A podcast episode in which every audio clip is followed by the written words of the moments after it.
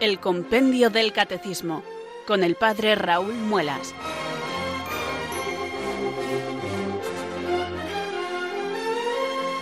Muy buenas tardes, queridos oyentes de Radio María. Son las 4, las 3 en Canarias. Aquí comienza una nueva edición del programa El Compendio del Catecismo de la Iglesia Católica.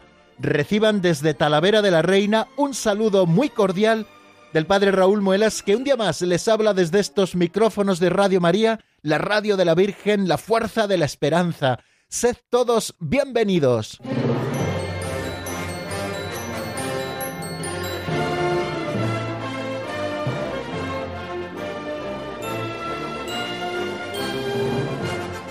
Ya casi no hace falta que les explique el ritual con el que yo suelo comenzar el programa del compendio del catecismo.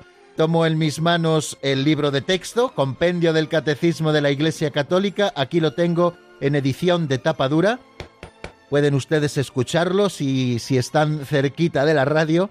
Y les suelo abrir por la guía de lectura, que como ya saben es una estampa de Santa Rita de Casia que me traje eh, hace unos meses del mismo lugar donde se conservan las reliquias de Santa Rita, en aquel convento de Casia donde ella vivió y donde se santificó. Bueno, pues esa estampa, a la que tengo muchísimo cariño también por la devoción familiar que en mi casa se tiene a Santa Rita de Casia, pues es mi guía de lectura y ya la tengo siempre preparada por el número que tenemos que repasar y por los números por los que vamos a continuar nuestro estudio y al abrir el compendio del catecismo me encuentro con que estamos en la página 90, por si acaso ustedes tienen su libro a mano y no han hecho este mismo ritual, yo les recomiendo que tengan a la vista los números del compendio que nosotros vamos a estudiar hoy o vamos a comentar juntos. Ya saben que estamos en la segunda parte del catecismo de la Iglesia Católica, del compendio del catecismo. Da igual porque ya saben que tienen la misma estructura. Bueno, pues estamos en la segunda parte que nos habla de la celebración del misterio cristiano y hay como dos secciones dentro de esta segunda parte. La primera que nos habla de la economía sacramental, de cómo la salvación nos llega hoy a nosotros a través de los sacramentos de la Iglesia, y luego una segunda sección dentro de esta segunda parte en la que iremos desgranando cada uno de los siete sacramentos, bautismo, confirmación, Eucaristía, penitencia, unción de enfermos, orden sacerdotal y matrimonio, y donde también estudiaremos algunas otras acciones litúrgicas de la Iglesia, como son los sacramentales y como son las exequias cristianas. Bueno, pues esto es todo lo que veremos en esta segunda parte del compendio del Catecismo, que se titula La celebración del misterio cristiano. Bueno, pues estamos en la primera sección y estamos abordando el capítulo primero de esa segunda sección, que se titula El misterio pascual en el tiempo de la Iglesia este capítulo que nos habla del misterio pascual en este tiempo que comenzó el día de Pentecostés y que durará hasta la llegada, hasta la vuelta del Señor al final de los tiempos, pues tienes varios epígrafes y el primer epígrafe que es fundamental que nosotros le comprendamos es la liturgia obra de la Santísima Trinidad, de manera que estamos acercándonos a la actuación del Padre, del Hijo y del Espíritu Santo, la Santísima Trinidad, un solo Dios verdadero, en la vida litúrgica de la Iglesia. Bueno, pues en estos menesteres estamos y yo les ruego que vuelvan a tomar con mucha ilusión pues este estudio que vamos a hacer del compendio del catecismo. Cada día tratamos de renovar nuestra ilusión para evitar que la rutina haga mella en nosotros. Yo creo que la rutina es uno de los enemigos de la vida espiritual, contra el que tenemos que luchar reinventándonos constantemente, para que no nos acostumbremos a las cosas santas, sino que cada día sepamos redescubrirlas. Y para eso se nos pide un pequeño esfuerzo, un esfuerzo al que también nos asiste el Espíritu Santo enviándonos su fortaleza. Por eso cada día, queridos amigos, al comenzar nuestro programa, elevamos una oración al Espíritu Santo. En realidad es una invocación pidiéndole que venga sobre nosotros, que nos ilumine con su luz, que nos fortalezca con su fuerza para que nosotros podamos perseverar en este empeño, que es el estudio de la doctrina católica en el que se contiene la verdad. ¿Por qué decimos que la doctrina católica contiene la verdad? ¿Porque se nos antoja a nosotros pensarlo así? No, creo que ya lo hemos visto que no es así porque a nosotros se nos antoje, sino porque la Iglesia, esposa de Cristo, a través de los apóstoles, ha recibido el mensaje de la verdad, es decir, lo que Dios ha revelado de sí mismo y de su plan de salvación y que lo ha revelado en Cristo. Cristo se lo confía a los apóstoles, los apóstoles a sus sucesores, y este depósito de la fe la Iglesia lo custodia con mimo y así la Iglesia lo va enseñando a todos los hombres y mujeres de todas las generaciones y de todos los lugares por toda la historia, y además lo va haciendo con el carisma de la verdad por la asistencia del Espíritu Santo, para que todos puedan acceder al mismo depósito de la fe que el mismo Dios nos ha entregado. Por eso, sabedores de esta tarea, nosotros hoy también rezamos así. Ven Espíritu Santo, llena los corazones de tus fieles y enciende en ellos el fuego de tu amor. Envía, Señor, tu Espíritu que renueve la faz de la tierra. Oh Dios, que llenaste los corazones de tus fieles con la luz del Espíritu Santo, concédenos que, guiados por el mismo Espíritu, sintamos con rectitud y gocemos siempre de tu consuelo. Por Jesucristo nuestro Señor. Amén.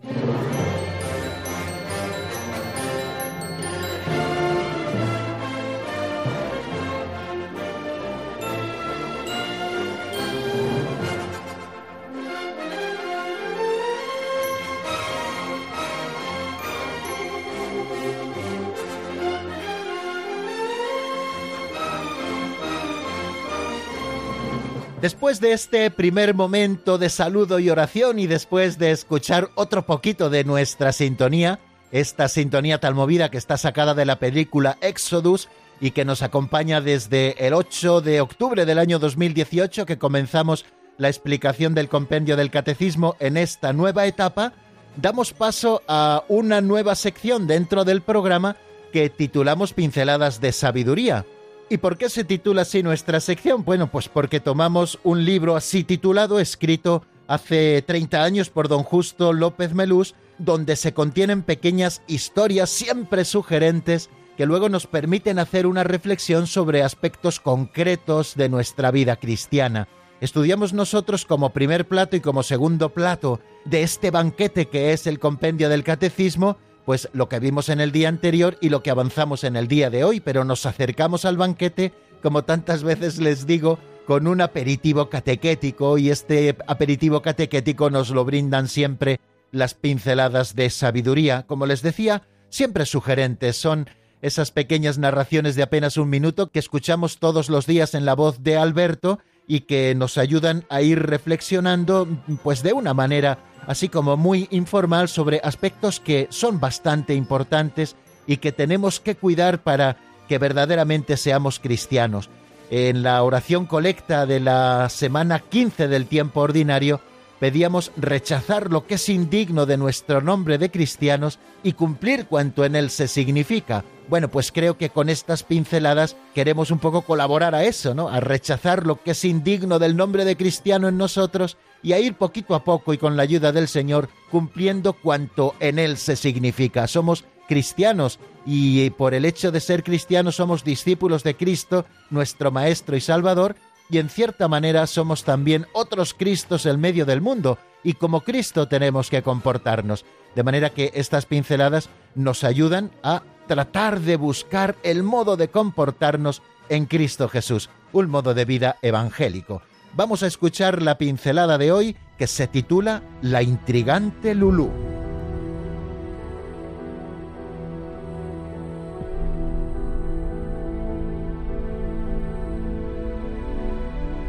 La intrigante Lulú.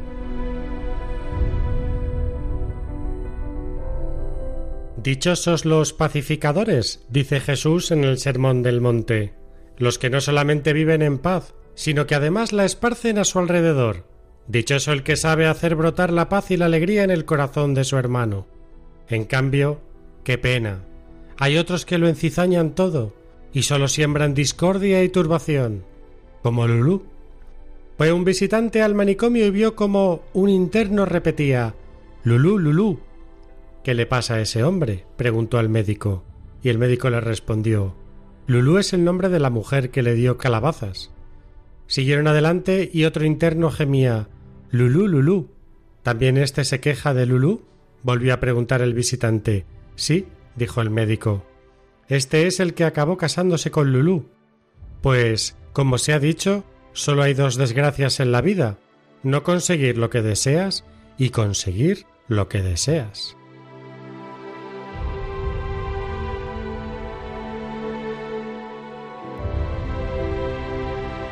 Bien amigos, a propósito de esta pincelada, son varias las reflexiones que nosotros podíamos hacer, pero me van a permitir que me centre especialmente en la primera parte, cuando nos habla de dichosos los que trabajan por la paz, esto que nos dice el Señor en el Sermón de la Montaña, dichosos los que trabajan por la paz, no solo los que ellos tratan de vivir en paz con ellos mismos y para ellos mismos, sino aquellos que se esfuerzan por trabajar por la paz. Ya saben que en ámbito evangélico, cuando estamos hablando de la paz, no solo nos estamos refiriendo a ausencia de ruido de las armas, muchas veces hemos rebajado tanto el concepto de paz que entendemos por paz la ausencia de ruido de las armas, y la paz es mucho más, la paz es presencia del mismo Dios que todo lo hace nuevo y que todo lo plenifica. Eso es precisamente la paz, y así la entendía y así la deseaba también el pueblo de Israel.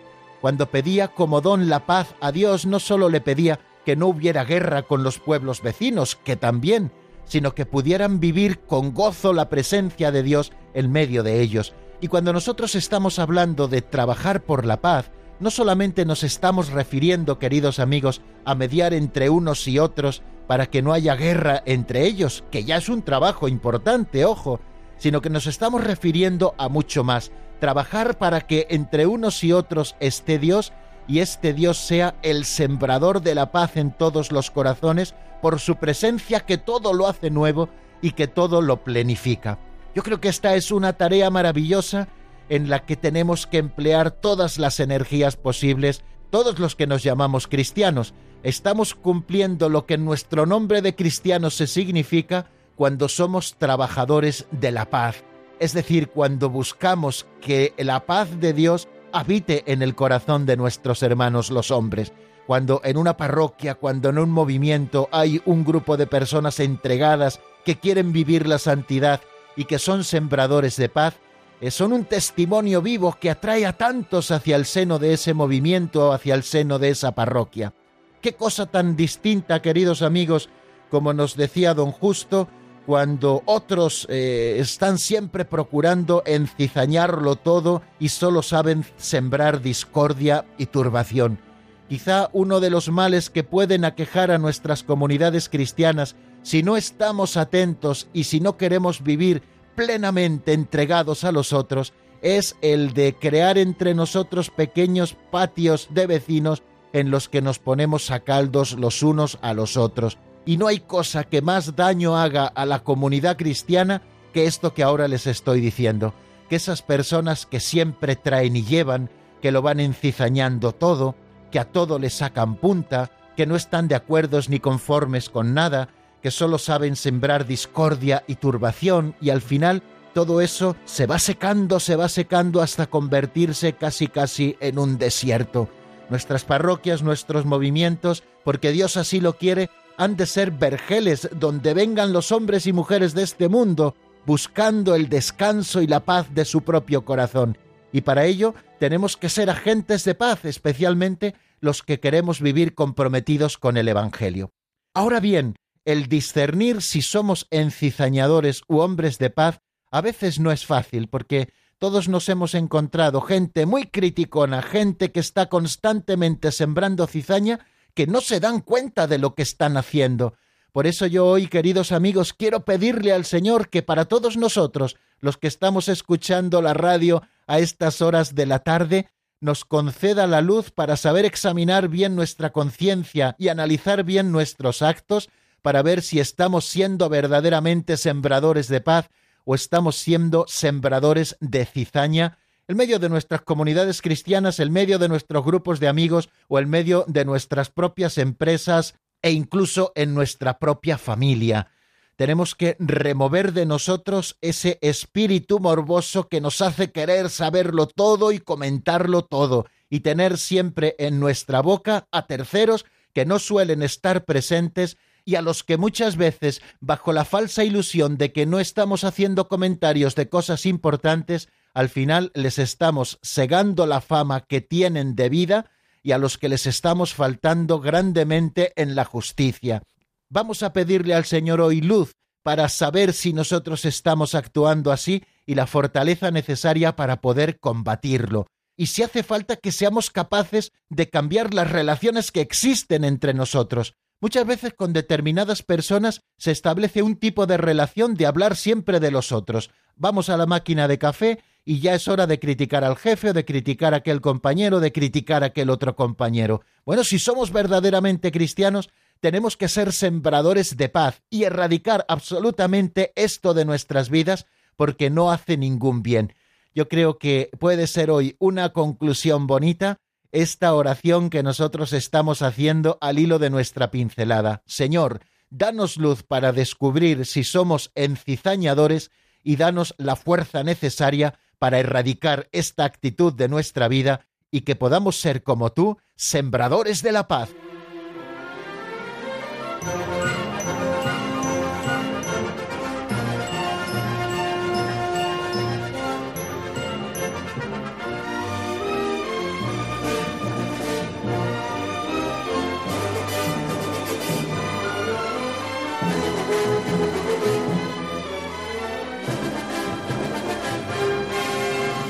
Continuamos, queridos amigos, en la sintonía de Radio María. Les habla el padre Raúl Muelas desde Talavera de la Reina y estamos en un programa que se emite todos los días de lunes a viernes en esta franja horaria que titulamos Compendio del Catecismo de la Iglesia Católica porque nos asomamos a este libro de texto que contiene la verdad de nuestra fe, resumen del Catecismo Mayor de la Iglesia y pregunta tras pregunta y respuesta tras respuesta que nos va ofreciendo el compendio del catecismo, nosotros vamos comprendiendo un poquito mejor la doctrina católica. Pues aprovecho este momento en el que estamos haciendo un cambio de tercio hacia el número que vimos en nuestro día de ayer, en nuestro último programa. Bueno, pues aprovecho este momento, como les digo, para saludar a los que se hayan ido incorporando a nuestra sintonía y para decirles que estamos muy felices de tenerles entre nosotros.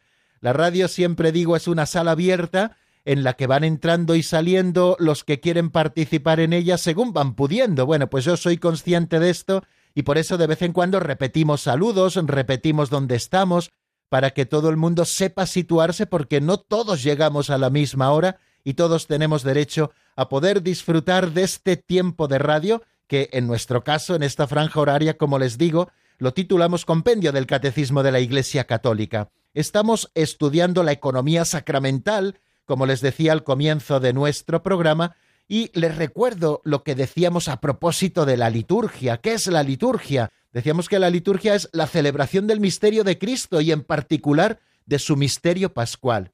Mediante el ejercicio de la función sacerdotal de Jesucristo, se manifiesta y realiza en ella, en la liturgia, a través de signos, la santificación de los hombres y el cuerpo místico de Cristo, esto es, la cabeza y sus miembros, ejerce el culto público que se debe a Dios. Esto nos animaba a pensar en el lugar central e importantísimo que ocupa la liturgia en la vida de la Iglesia, hasta el punto de que el compendio del Catecismo dice que la liturgia es la acción sagrada por excelencia, es la cumbre hacia la que tiende toda la acción de la Iglesia, todas las obras que la Iglesia hace al final están tendiendo hacia la liturgia donde se realiza y se celebra el misterio pascual para nosotros y nosotros recibimos sus frutos a través de esos signos que llamamos los sacramentos y especialmente la Santa Misa, pero también es la fuente de la que emana su fuerza vital. porque la Iglesia puede seguir en pie en medio de las plazas del mundo entero? Porque celebra cada día la Eucaristía, porque le nacen nuevos hijos por el bautismo, porque celebra los sacramentos, porque reza los salmos con la liturgia de las horas. Y es que a través de la liturgia Cristo continúa en la Iglesia, con ella y por medio de ella, la obra de nuestra redención. Estamos hablando, por lo tanto, de la economía sacramental. ¿Qué es eso de la economía sacramental? Pues es la comunicación de los frutos de la redención de Cristo mediante la celebración de los sacramentos de la Iglesia, de modo eminente en la Eucaristía, y así será hasta que Cristo vuelva. De esta manera nosotros introducíamos, queridos amigos, el tema de la economía sacramental. Y el siguiente paso que estamos dando es ver cómo esta liturgia, que es celebración del misterio pascual, cómo esta liturgia es obra de la Santísima Trinidad. Hemos dicho que en la liturgia la Iglesia se une especialmente a Cristo para que por el Espíritu demos la gloria de vida al Padre y del Padre nos vengan también todas las bendiciones. Entonces, lo siguiente que nos invita a pensar el compendio del catecismo es ver cómo cada una de las divinas personas, el Padre, el Hijo y el Espíritu Santo, actúan en la liturgia. Nos preguntábamos, y ayer lo repasamos también, de qué modo el Padre es fuente y fin de la liturgia. Decíamos que el Padre es la fuente de toda bendición y que el Padre es al mismo tiempo al que la Iglesia adora, alaba y da gracias y a quien implora el don de su Hijo y del Espíritu Santo. Así cerrábamos como ese círculo que gira en torno al Padre. El Padre es la fuente de la liturgia, de él mana toda bendición, y así ha sido a lo largo de la historia, especialmente la mayor de las bendiciones que es cuando nos entrega su Hijo Jesucristo y nos entrega al Espíritu Santo, y al Padre tiende también toda esa acción de culto de la Iglesia a través de la cual adora, alaba y da gracias e implora nuevamente al Padre el don de su Hijo Jesucristo y el don del Espíritu Santo. Y ayer estudiamos cuál es la obra de Cristo en la liturgia. Era el número 222 que pasamos a repasar en este momento. ¿Cuál es la obra de Cristo en la liturgia? Yo les decía que si nosotros nos detenemos con calma a pensar en este número, es un número verdaderamente importante y además muy consolador porque nos hará sabernos cerca de Cristo cada vez que vamos, eh, por ejemplo, el domingo a celebrar la Santa Misa. Cada domingo, cuando nos acercamos a la iglesia a celebrar la Eucaristía, vamos a saber descubrir las presencias de Cristo, o cada vez que asistimos, bien porque lo recibimos o bien porque acompañamos a algún sacramento, notaremos la presencia misteriosa pero siempre real y verdadera de Jesucristo en medio de nosotros. Y a esto trata de dar respuesta el número 222. ¿Cuál es la obra de Cristo en la liturgia? Nos dice el compendio lo siguiente. En la liturgia de la Iglesia Cristo significa y realiza principalmente su misterio pascual. Y continúa diciendo, al entregar el Espíritu Santo a los apóstoles, les ha concedido a ellos y a sus sucesores el poder de actualizar la obra de la salvación por medio del sacrificio eucarístico y de los sacramentos, en los cuales Él mismo actúa para comunicar su gracia a los fieles de todos los tiempos y en todo el mundo. Como ven, encontramos como dos grandes ideas en este número 222 al que ahora estamos haciendo referencia. En primer lugar, se nos dice que en la liturgia de la Iglesia, Cristo significa. ¿Qué quiere decir esto de que Cristo significa? Decimos que los sacramentos son signos y los signos nos están hablando a través de elementos sensibles de una realidad oculta a la que están significando. Bueno, pues, ¿qué están significando los signos sensibles que los ministros sagrados celebran en los sacramentos, pues están significando a Cristo. Todo lo que en los sacramentos celebramos, y especialmente en la Eucaristía, todo está significando a Cristo, a que Cristo está allí presente de una manera oculta y nosotros tenemos que saber descubrirle en los signos. Me gusta mucho repetir eh, un sermón, o al menos una idea que yo leí una vez en un sermón de San Ambrosio, en la que pedía a los fieles que cuando acudiesen, en este caso él lo decía, a un bautismo, aprendieran a mirar no solo con los ojos de la cara, sino que aprendieran a mirar especialmente con los ojos de la fe, para saber descubrir qué es lo que hay debajo de cada uno de esos signos que se van celebrando. Esto es, entender la liturgia y todo lo que empleemos de energías en saber comprender el misterio de la liturgia, luego redundará en provecho nuestro porque sabremos encontrarnos con Cristo allí donde Cristo se encuentra significado. O sea que en la liturgia de la Iglesia Cristo significa porque está presente y Cristo realiza principalmente su misterio pascual. El misterio pascual es el de su muerte y su resurrección, ese misterio que venció la muerte, que venció al pecado y que nos ha liberado a nosotros de las garras de Satanás para que podamos vivir la nueva vida que aquí comienza y que luego no tendrá fin, esa vida feliz, eterna, dichosa por siempre en el cielo. Bueno, pues en la liturgia de la Iglesia Cristo significa y realiza principalmente su misterio pascual. ¿Esto cómo ha sucedido? Nos lo explica a través de la sucesión apostólica. Al entregar el Espíritu Santo a los apóstoles, Cristo les ha concedido a ellos el poder de actualizar la obra de la salvación por medio del sacrificio eucarístico y de los sacramentos. Recuerden en la última cena, haced esto en memoria mía. O sea que al entregar el Espíritu Santo a los apóstoles el día de Pentecostés, les concede a ellos, a los apóstoles, y luego también a los sucesores de los apóstoles, es decir, a los obispos, ese poder de hacer actual la obra de la salvación, esa que sucedió en el momento del misterio pascual, en la hora de Jesús, y lo actualizan por medio del sacrificio eucarístico que celebramos cada día y de una manera especial, puesto que estamos llamados a cumplir el precepto dominical los domingos y también mediante los sacramentos, en los cuales Cristo mismo actúa para comunicar su gracia a los fieles de todos los tiempos y de todo el mundo. Así que vamos a pensar cómo Cristo, sentado a la derecha del Padre, donde ascendió cuarenta días después de su resurrección, y desde donde luego derramó el Espíritu Santo sobre su cuerpo que es la Iglesia, bueno, pues lo hace para seguir actuando ahora por medio de los sacramentos instituidos por Él para comunicar su gracia. Cristo actúa hoy a través de los sacramentos, por medio de los cuales nos comunica la misma vida de Dios, nos comunica su gracia. Esos sacramentos que, como hemos dicho en varios momentos, son signos sensibles, es decir, que son hechos, acciones, palabras, accesibles a nuestra humanidad actual, es decir, que nos entran por los sentidos, además por los cinco sentidos, porque en la liturgia no solo actúa eh, el oído, ni solo actúa el ojo, sino también el olfato, también el gusto, también el tacto, a través de todos los sentidos, esos signos son accesibles a nuestra humanidad actual. Y esos signos que llamamos sacramentos y que son siete, realizan eficazmente la gracia que significan. ¿En virtud de qué? Pues de la acción de Cristo y también del poder del Espíritu Santo que siempre está presente. Eh, en la liturgia de la Iglesia, Cristo significa y realiza principalmente su misterio pascual. Eso es lo que significa esa primera frase, queridos amigos, que hemos escuchado en ese número 222.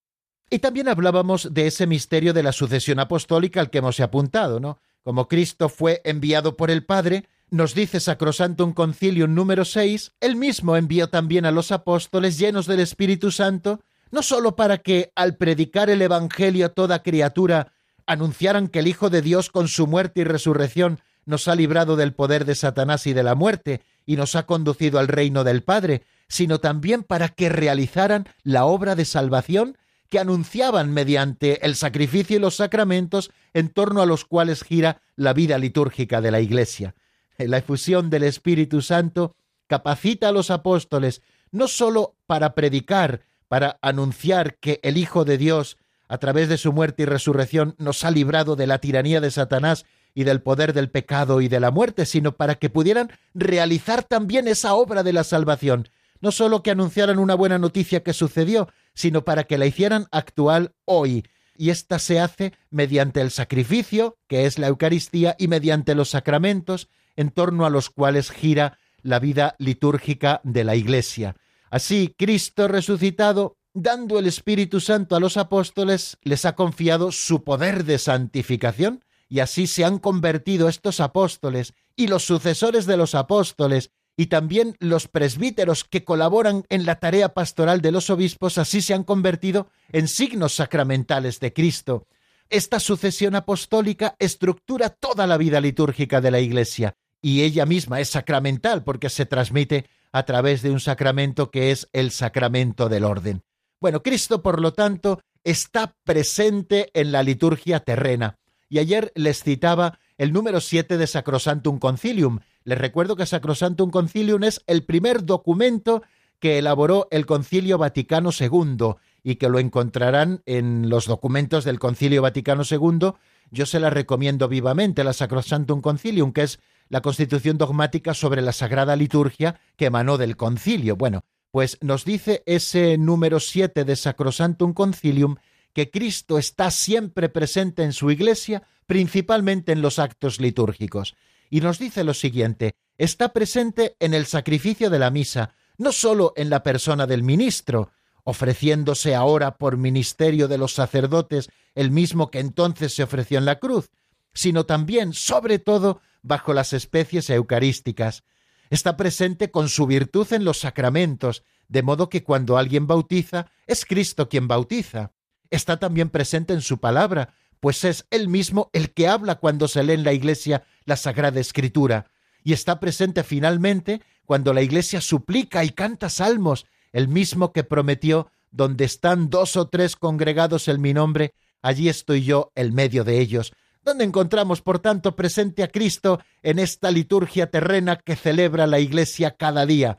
Bueno, pues en primer lugar lo encontramos, según estamos leyendo en este texto, en la persona del ministro, lo encontramos especialísimamente, sobre todo nos dice, en las especies eucarísticas, donde no sólo contienen la gracia, sino al mismo autor de la gracia con una presencia viva, real y sustancial, está presente también con su virtud en los sacramentos, de modo que cuando alguien bautiza es Cristo quien bautiza, está presente en su palabra, pues el Espíritu Santo la hace viva como si Cristo mismo nos la dijera hoy a nosotros en la asamblea litúrgica, y está finalmente presente en ese pueblo congregado donde dos o tres están reunidos en mi nombre, allí estoy yo, el medio de ellos. Realmente en una obra tan grande, por la que Dios es perfectamente glorificado y los hombres santificados, Cristo asocia siempre consigo a la Iglesia, su esposa amadísima, que invoca a su Señor y por él rinde culto al Padre eterno. Bueno, pues eh, Cristo está presente, por lo tanto, en la liturgia terrena, y ayer no nos dio tiempo a decirlo, pero también existe una liturgia celestial. Y leo el número 8 de Sacrosantum Concilium y me callo para poder avanzar en cómo actúa el Espíritu Santo hoy en la liturgia. Dice este número 8 de Sacrosantum Concilium que en la liturgia terrena pregustamos y participamos en aquella liturgia celestial que se celebra en la ciudad santa Jerusalén, hacia la cual nos dirigimos como peregrinos, donde Cristo está sentado a la derecha del Padre como ministro del santuario y del tabernáculo verdadero.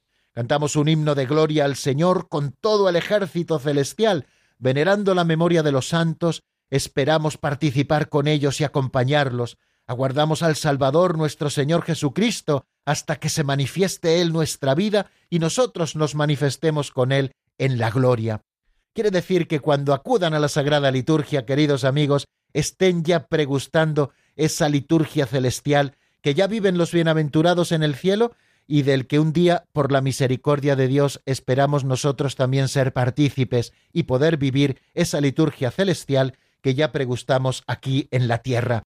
Nos detenemos un momentito en la palabra porque me he alargado quizá demasiado y les ofrezco una canción de Ambiorix Padilla que está titulada Para estar aquí y que está sacálbum del álbum Vino la Mañana. Escuchamos al menos unos compases y enseguida volvemos para estudiar cómo actúa el Espíritu Santo en la liturgia respecto de la Iglesia.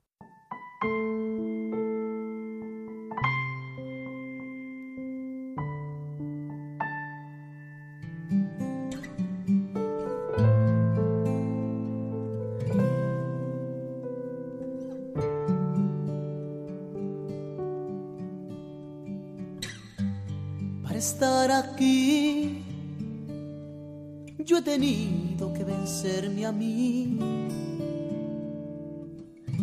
y entender, Señor, que me amas tal como soy.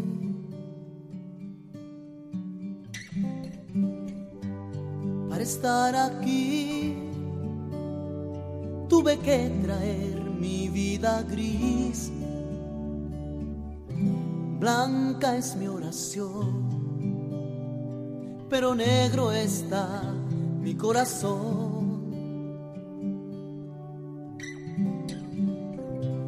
Y he venido a ti porque quiero que cambies mi vida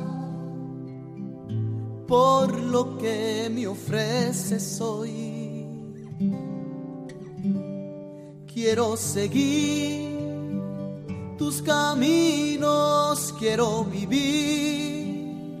Ya distinto, quebranta tú mi corazón, transfórmalo con tu perdón, quiero seguir tus caminos, quiero vivir. Ya distinto, quebranta tú transfórmalo con tu perdón. Toca, toca, toca, toca, toca, tócame, Señor. Llena, llena, llena, llena, llena, llena mi interior de tu presencia, mi Dios, de tu presencia, mi Dios, de tu presencia, mi Dios, de tu presencia, mi Dios, de tu presencia, mi Dios, de tu presencia, mi Dios. De tu presencia, mi Dios. De tu presencia, mi Dios. Para estar aquí, puse toda mi esperanza en ti. Sé que no me iré sin que le respondas a mi fe. para estar aquí. Otras voces me he negado a oír. Decidí, mi Dios, escuchar solo tu dulce voz. Y he venido a ti porque quiero que cambies mi vida por lo que me ofreces hoy. Quiero seguir tus caminos, quiero vivir ya distinto, quebranta tú mi corazón, transfórmalo con tu perdón quiero seguir tus caminos, quiero vivir ya distinto, quebranta tú mi corazón, transfórmalo con tu perdón. Toca, toca, toca, toca, toca, tócame, Señor. Llena, llena, llena, llena, llena, llena mi interior. Están escuchando el Compendio del Catecismo con el Padre Raúl Muelas.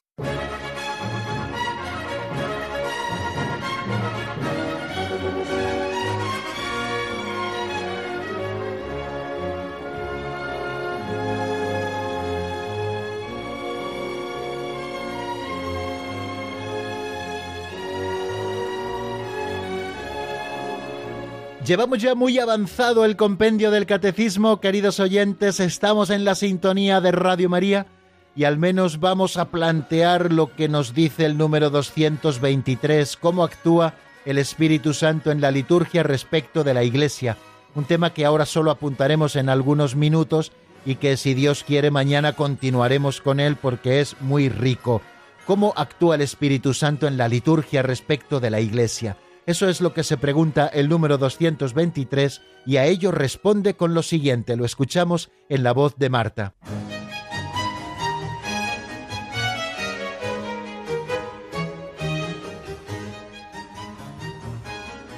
Número 223. ¿Cómo actúa el Espíritu Santo en la liturgia respecto de la Iglesia? En la liturgia se realiza la más estrecha cooperación entre el Espíritu Santo y la Iglesia. El Espíritu Santo prepara a la Iglesia para el encuentro con su Señor. Recuerda y manifiesta a Cristo a la fe de la Asamblea de Creyentes, hace presente y actualiza el misterio de Cristo, une la Iglesia a la vida y misión de Cristo y hace fructificar en ella el don de la comunión.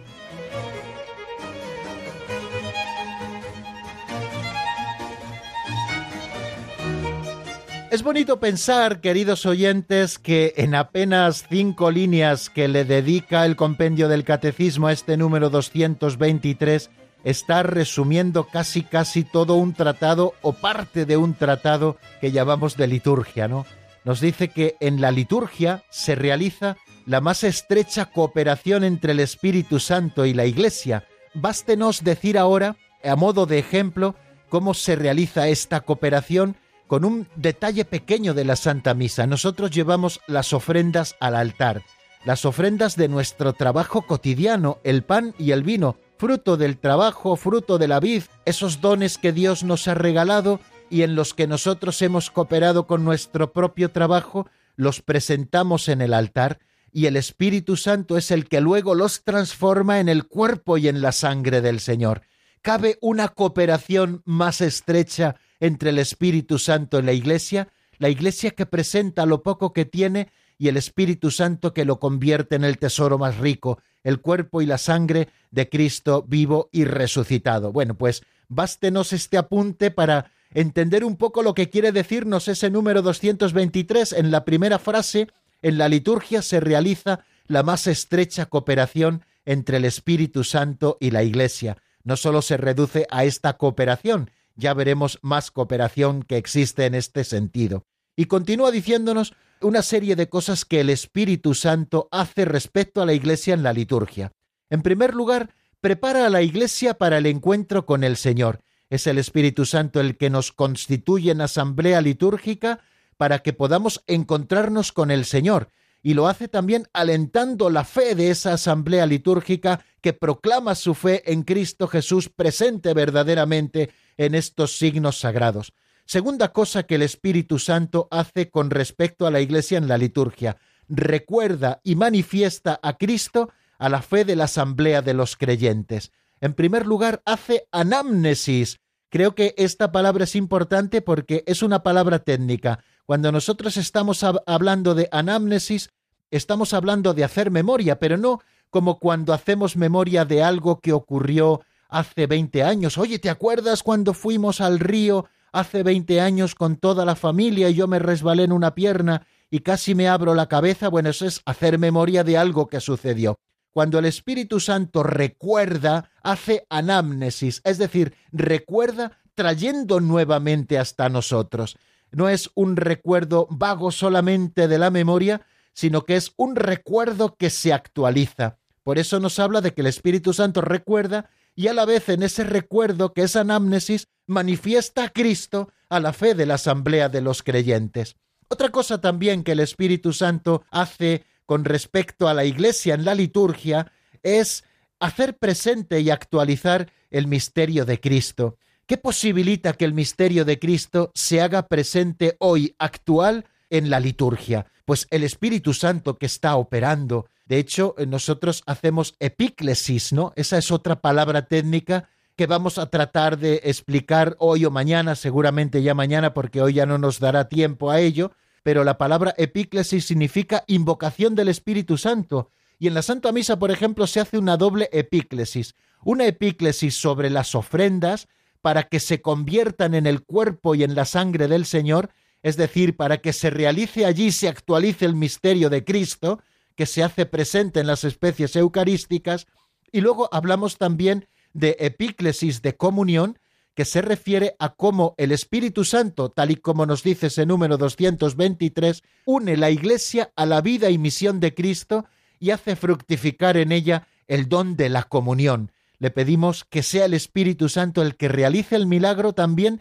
de hacer de nosotros, que somos como granos de trigo cada uno de los miembros de la Iglesia, pues haga de nosotros pan eucarístico, es decir, que nos haga vivir en comunión, y que pueda realizar la Iglesia de manera eficaz eso de lo que es signo de la unión de todos los hombres entre sí y de la unión de todos los hombres con Dios. En la liturgia, fijaros, el Espíritu Santo es el pedagogo de la fe del pueblo de Dios. Así nos lo dice el Catecismo Mayor, y me parece una expresión tan feliz que deberíamos aprendérnosla todos. El Espíritu Santo es el pedagogo, el que nos enseña, el pedagogo de la fe del pueblo de Dios y es también el artífice de las obras maestras de Dios, que son los sacramentos de la nueva alianza. Los sacramentos son obras maestras de Dios y el artífice, el que los hace posible, es el Espíritu Santo. el deseo y la obra del Espíritu en el corazón de la Iglesia, dice el Catecismo, es que vivamos de la vida de Cristo resucitado. Ese es el deseo del Espíritu. Y cuando encuentra en nosotros la respuesta de fe que Él mismo ha suscitado, entonces se realiza esa verdadera cooperación. Y por esta cooperación, la liturgia viene a ser la obra común del Espíritu Santo y también de la Iglesia. Y en esta dispensación sacramental del misterio de Cristo, el Espíritu Santo está actuando de la misma manera que en los otros tiempos de la economía de la salvación, cómo actuaba el Espíritu Santo en la antigua alianza, cómo actuaba el Espíritu Santo en el momento de Cristo. Y cómo sigue actuando el Espíritu Santo en estos tiempos nuevos de la economía de la salvación que llamamos la economía sacramental. Bueno, pues eh, como siempre, el Espíritu Santo sigue preparando a la Iglesia para el encuentro con el Señor, recuerda y manifiesta, como hemos dicho, a Cristo a la fe de la Asamblea, hace presente y actualiza el misterio de Cristo por su poder transformador, y finalmente el espíritu de comunión une a la Iglesia a la vida y a la misión de Cristo. Bueno, bástenos, queridos amigos, de momento esta visión panorámica del número 223, al que mañana nos seguiremos dedicando explicando cada una de esas cosas, que el Espíritu Santo nos prepara para recibir a Cristo, que el Espíritu Santo recuerda el misterio de Cristo, que el Espíritu Santo actualiza el misterio de Cristo y también la comunión en el Espíritu Santo. Mañana será cuatro temas que veamos juntos.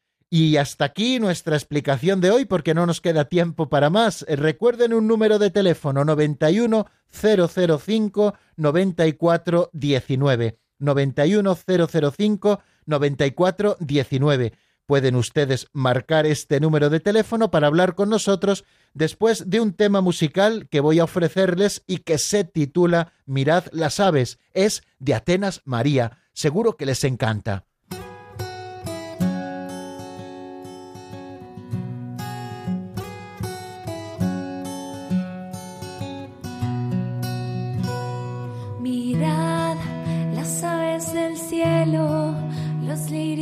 Campo.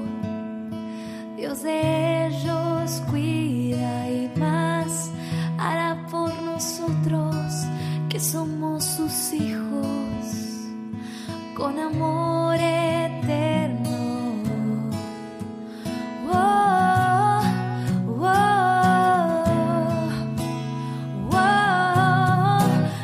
Gracias Señor por el gran amor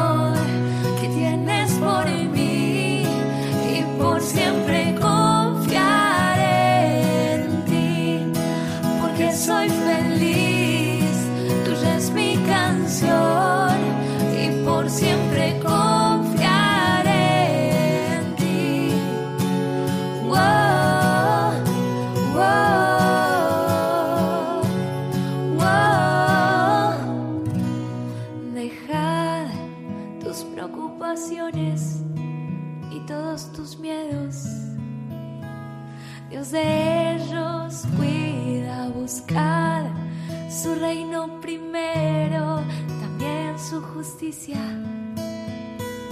Luego viene el resto. Wow, wow, wow. Gracias Señor por el gran amor que tienes por mí y por siempre confiaré. Están escuchando el Compendio del Catecismo con el Padre Raúl Muelas.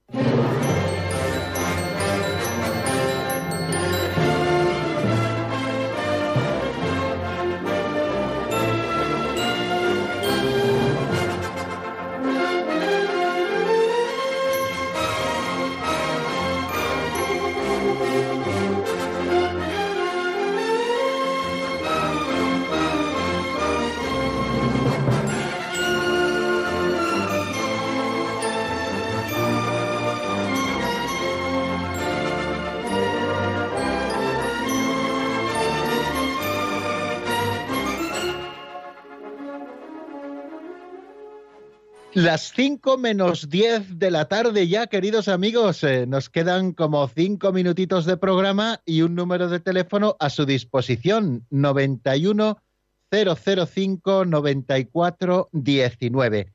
Este es nuestro teléfono de directo, no solo el del compendio del catecismo, también es el teléfono de directo de Entre Amigos y de los demás programas a los que ustedes pueden llamar para comunicar con nosotros. Es una manera preciosa de que hagamos los programas todos juntos, no solamente los voluntarios de programación que nos ponemos detrás del micrófono, sino también ustedes que lo enriquecen enormemente, bien con sus preguntas, bien con sus aportaciones a modo de testimonio o a modos también de reflexiones que a ustedes les suscita aquellas cosas que en nuestro caso, en el compendio del catecismo, estamos estudiando. Ya saben que estamos en un momento eh, como muy clave eh, del estudio del compendio del catecismo. Hemos estudiado ya toda la primera parte, que lo titulábamos como la Les Credendi, eh, sobre el misterio de la fe, y luego sobre todos esos artículos de la fe que nosotros hemos ido desgranando uno a uno, teniendo como guía el, el credo de los apóstoles, el credo apostólico, el credo corto, y ampliándolo también en algunos aspectos eh, con el credo largo, con el credo niceno constantinopolitano, que explicita o especifica algunas cosas más que a lo mejor quedan un poquito más breves en el enunciado que hace el credo corto, el credo apostólico. Bueno, y después de esto hemos empezado esta segunda parte que se titula La celebración del misterio cristiano. Eh, toda esa fe que nosotros profesamos cómo se hace realidad en nosotros. Todos esos misterios que Dios ha revelado de sí mismo y sobre todo su plan de salvación, cómo se hace realidad en nosotros. Y estamos explicándolo con las celebraciones del misterio cristiano, a través del concepto de liturgia, que es eh, esa celebración del misterio de Cristo y en particular de su misterio pascual, eh, algo que realizamos esta celebración a través de signos que producen la santificación de los hombres.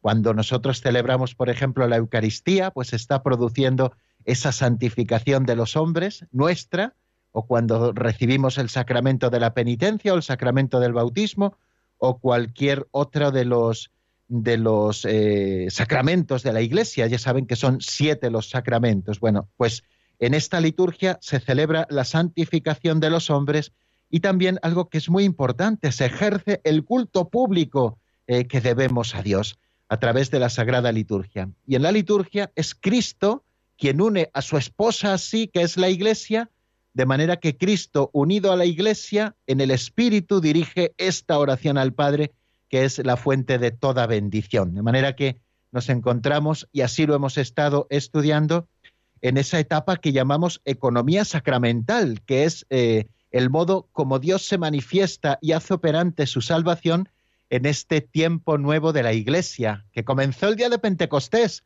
cuando los apóstoles fueron colmados de la gracia del Espíritu Santo y salieron del cenáculo ya sin miedo ninguno, proclamando a los cuatro vientos que Jesucristo, el que había muerto, Dios lo ha resucitado, constituyéndolo Señor y que nosotros que lo matamos colgándolo de un madero, hoy podemos ser salvos por él. Esa resurrección de Cristo es primicia de todos los que han muerto y nosotros podemos ser partícipes de esa resurrección si nos eh, unimos a su misterio pascual.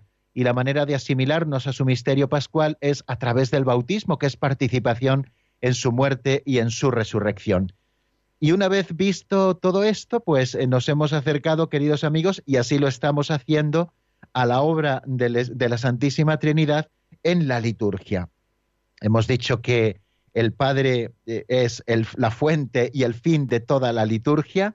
Eh, así cerrábamos ese círculo. De Dios Padre parte toda bendición para nosotros y a Dios Padre tiende nuestra adoración, nuestra alabanza, nuestra acción de gracias, la que hace la Iglesia unida a Cristo. Y también en esa alabanza, en esa acción de gracias y en esa adoración nosotros estamos implorando constantemente al Señor el don de su Hijo Jesucristo y el don del Espíritu Santo. También hemos estado viendo eh, cuál es la obra de Cristo en la liturgia y hemos estado tratando de recordar Pues algo que ya sabemos, ¿dónde está presente en la Sagrada Liturgia? Especialmente en los sacramentos y de manera particular en la Santa Misa. Está presente en la persona del ministro, según leíamos en ese número 7 de Sacrosantum Concilium. Está de manera especialmente presente en las especies eucarísticas de pan y de vino, que ya son el cuerpo y la sangre del Señor. Está presente en su palabra, está presente en la asamblea y una clave que nosotros, eh, bueno, dábamos para poder descubrir esas presencias es en las celebraciones eh, litúrgicas eh, solemnes, cuando se utiliza el incienso, bueno, pues aquello que el ministro inciensa nos está marcando una presencia especial de Jesucristo. Y ahora hemos empezado, pues, cómo actúa el Espíritu Santo en la liturgia respecto de la Iglesia. Hemos hecho una visión panorámica de ese número 223 y mañana, si Dios quiere, pues seguiremos con él. Y hasta aquí nuestro programa de hoy, queridos amigos. Les deseo que pasen una tarde muy feliz y también un día de mañana estupendo. Y a las cuatro en punto en la península, a las tres en Canarias, aquí estaremos abriendo de nuevo el compendio del catecismo para buscar y disfrutar juntos de la doctrina católica. La bendición de Dios Todopoderoso, Padre, Hijo y Espíritu Santo, descienda sobre vosotros y permanezca para siempre. Amén. Hasta mañana, si Dios quiere, amigos.